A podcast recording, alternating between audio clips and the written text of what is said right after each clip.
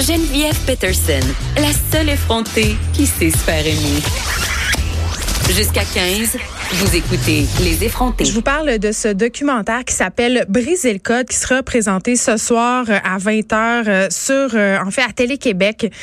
vraiment là, je vous le dis, c'est à voir et écoutez-le avec vos enfants parce que moi j'ai j'ai eu un petit accès avant. C'est la diffusion, je écouté avec mes filles et vraiment, ça a donné lieu à des discussions absolument incroyables.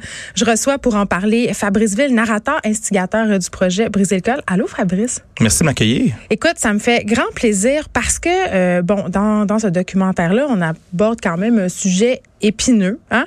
un sujet que en tout cas, moi, j'ai l'impression qu'on a toujours un certain malaise à parler de ce sujet-là. On parle du racisme, on parle de discrimination.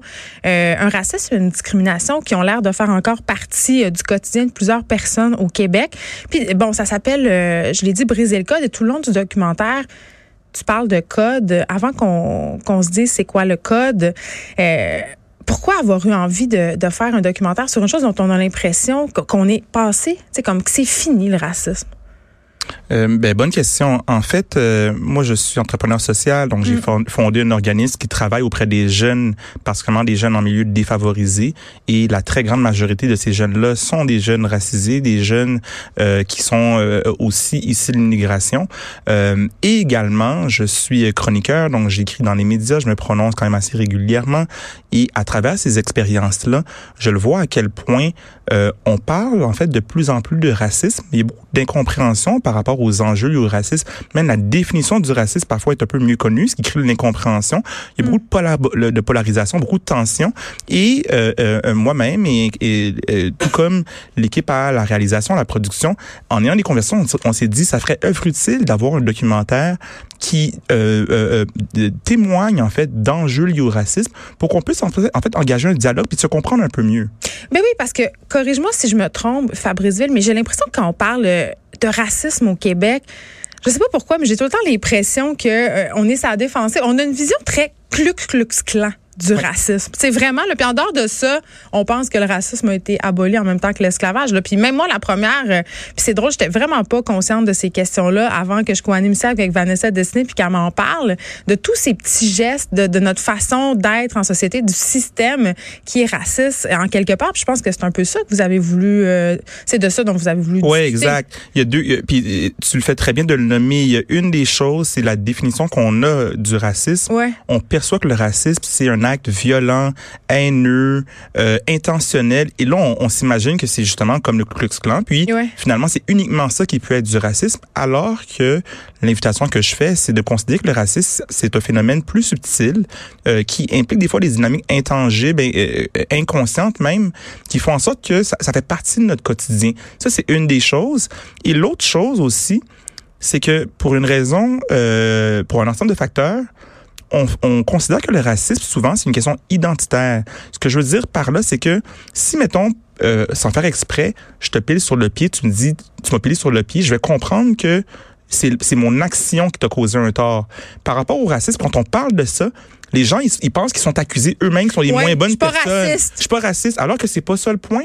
On peut, on est capable de prendre un grand respire puis faire, hey, ben des fois là, telle blague, peut-être qu'elle a, elle a, causé un tort à l'autre. Des fois, c'est tel commentaire. Alors ça, c'est le genre de témoignage qu'on fait. Donc, briser le code, c'est un peu ça.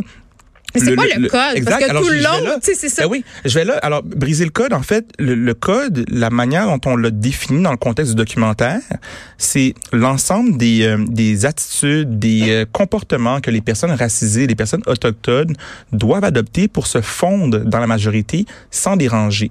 Et, et, et, et ça, ça, ça, implique que dans, dans nos interactions au quotidien, on fait tout ça, s'adapter euh, pour interagir avec les autres. C'est normal. Un des exemples que j'utilise par moment, c'est quand on, quand on, les Québécois en général vont s'adresser avec des, personnes françaises en voyage, vont peut-être changer leur manière de parler pour bien interagir. Là où il y a un problème, c'est quand il y a des rapports de pouvoir, des dynamiques entre des, groupes majoritaires, des groupes minoritaires. Et là, cette adaptation-là, des fois, elle se fait en, en sa propre identité. Puis ça, c'est un problème.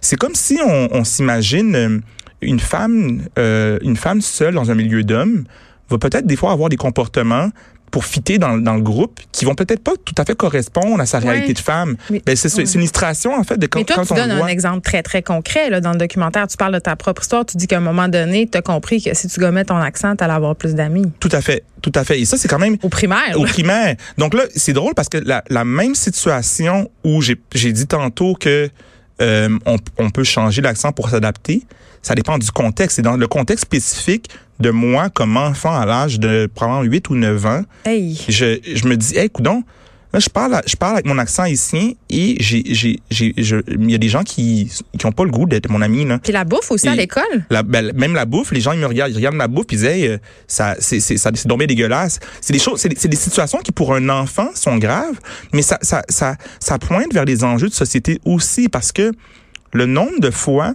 que des gens en situation d'emploi, même, en- même s'ils maîtrisent le français, leur manière de parler fait en sorte qu'ils n'ont pas accès à l'emploi. C'est des phénomènes qui existent dans nos sociétés. Et moi, je vais jusqu'aux statistiques. Quand on dit que à CV égal, à CV complètement identique, Hmm. une personne avec un nom comme euh, un Tremblay va avoir 60 plus de euh, 60% plus de chances de se faire retenir pour retenir pour une entrevue qu'une personne avec un nom comme euh, euh, euh, consonance étrangère, c'est sûr. à consonance- Alors, ça, c'est- c'est c'est incroyable de nommer ça. Et les statistiques, souvent, elles, elles nous parlent pas. Et donc, briser le code comme documentaire, on, on, c'est des témoignages. On, on va voir des gens qui ont eu le courage de dire, moi, je vais prendre la parole pour parler de ma réalité. Et moi, l'invitation que je fais, c'est de dire, est-ce qu'on peut les écouter, ces personnes-là? Puis ça fonctionne très bien. Notamment, il y a un témoignage d'un jeune autochtone, puis ça me ça me c'est tellement venu me chercher qui expliquait devant sa famille, tu sais devant sa grand-mère, ses parents que euh, quand il était déménagé euh, en dehors euh, là je vais dire réserve, il faut pas dire ça, mais c'est comme ça C'est à qu'il habitait, on peut, oui. Euh, il, a, il a fait, tu sais, il faisait croire de venir d'ailleurs. Tu sais, il essayait de gommer son dentier, puis je voyais la déception d'en face de sa grand-mère. C'est comme ça, elle venait de comprendre, tu sais, que il avait renié ses origines. Ça ça m'a tellement rendu triste qu'un Mais- jeune en, en vienne d'en faire ça pour être accepté. Ben oui, tout à fait. En fait, euh, euh, c'est Alexandre qui est un des personnages principaux Ouais. du documentaire, un des protagonistes. Puis on, on, on voit dans le documentaire que même quand euh, ses, ses coéquipiers jouent au hockey, ses coéquipiers de Forestville, donc des, des, des Ah ouais. jeunes amis blancs, insultaient l'autre équipe des autochtones. Il traitait de sauvage. Là, et puis de- un, un ensemble de mots. Lui-même, il- non seulement il, il disait rien, mais des fois il riait, des fois il se retrouvait même à, à- à en faire des blagues. Mais c'est le genre de masque qui est lourd à porter, mais c'est le masque qui est porté pour justement se, se, se faire accepter puis s'assimiler en bout de ligne. Tu sais, tantôt, Fabrice, je te disais, tu sais, comme personne blanche, quand on regarde ça, là, puis tu sais, moi, la première, j'étais comme, ben voyons, tu sais, je suis pas raciste, puis tout ça, puis là, tu regardes ça, puis tu disais tantôt, tu sais, le racisme, c'est un peu partout, puis j'avais envie de parler du truc, un truc qui m'a vraiment beaucoup frappé, puis qui illustre bien tout ça. Euh, je pense que c'est les premières images du documentaire, tu l'as dit tantôt, tu fais des conférences, et on te voit installer un micro-casque. Puis tu sais, les micro-casques, c'est fait pour se fondre euh, dans Ouais. le visage pour pas le voir, et on t'installe, on t'installe un micro-casque blanc. Ouais. Ça, là, juste, moi, ce, micro-détail-là, je trouve que ça veut tout dire. Tout à fait. Le, le réalisateur euh, me l'a nommé en fait euh, quand on regardait les images. Ça, c'en est un exemple de situation Ben où la société est faite pour. C'est pas une euh, agression, là. La ben personne ne fait pas ça pour mal Non. faire. Il y en a juste pas des micro-casques noirs. Imagine-toi donc, imagine-toi donc que moi j'ai fait une conférence il y a quelques mois auprès de jeunes adolescents où euh, ces jeunes adolescents-là m'ont posé des questions sur la réalité d'une personne noire. Et c'est une jeune adolescente, une jeune fille blanche de 14 ou 15 Mhm. ans qui m'a dit euh, Tu te sens comment quand euh, les plasters, les, les pansements, Ben oui. ils sont pas de ta couleur? Et c'est à ce moment-là que j'ai réalisé qu'ils n'étaient pas de ma couleur.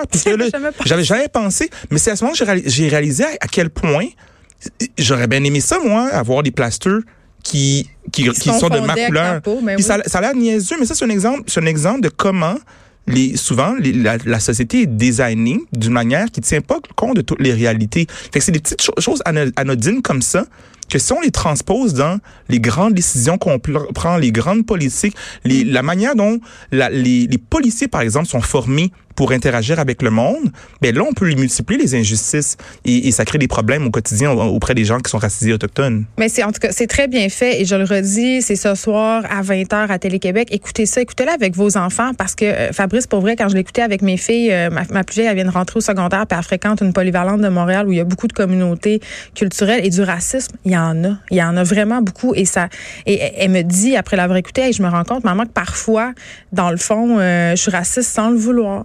Puis ça, je trouve que si on devrait le faire écouter au secondaire. En tout cas, c'est ce que je dis. Ta fille, en disant ça, elle, elle, elle, elle devient, à mon avis, un modèle de responsabilité par rapport aux enjeux du racisme.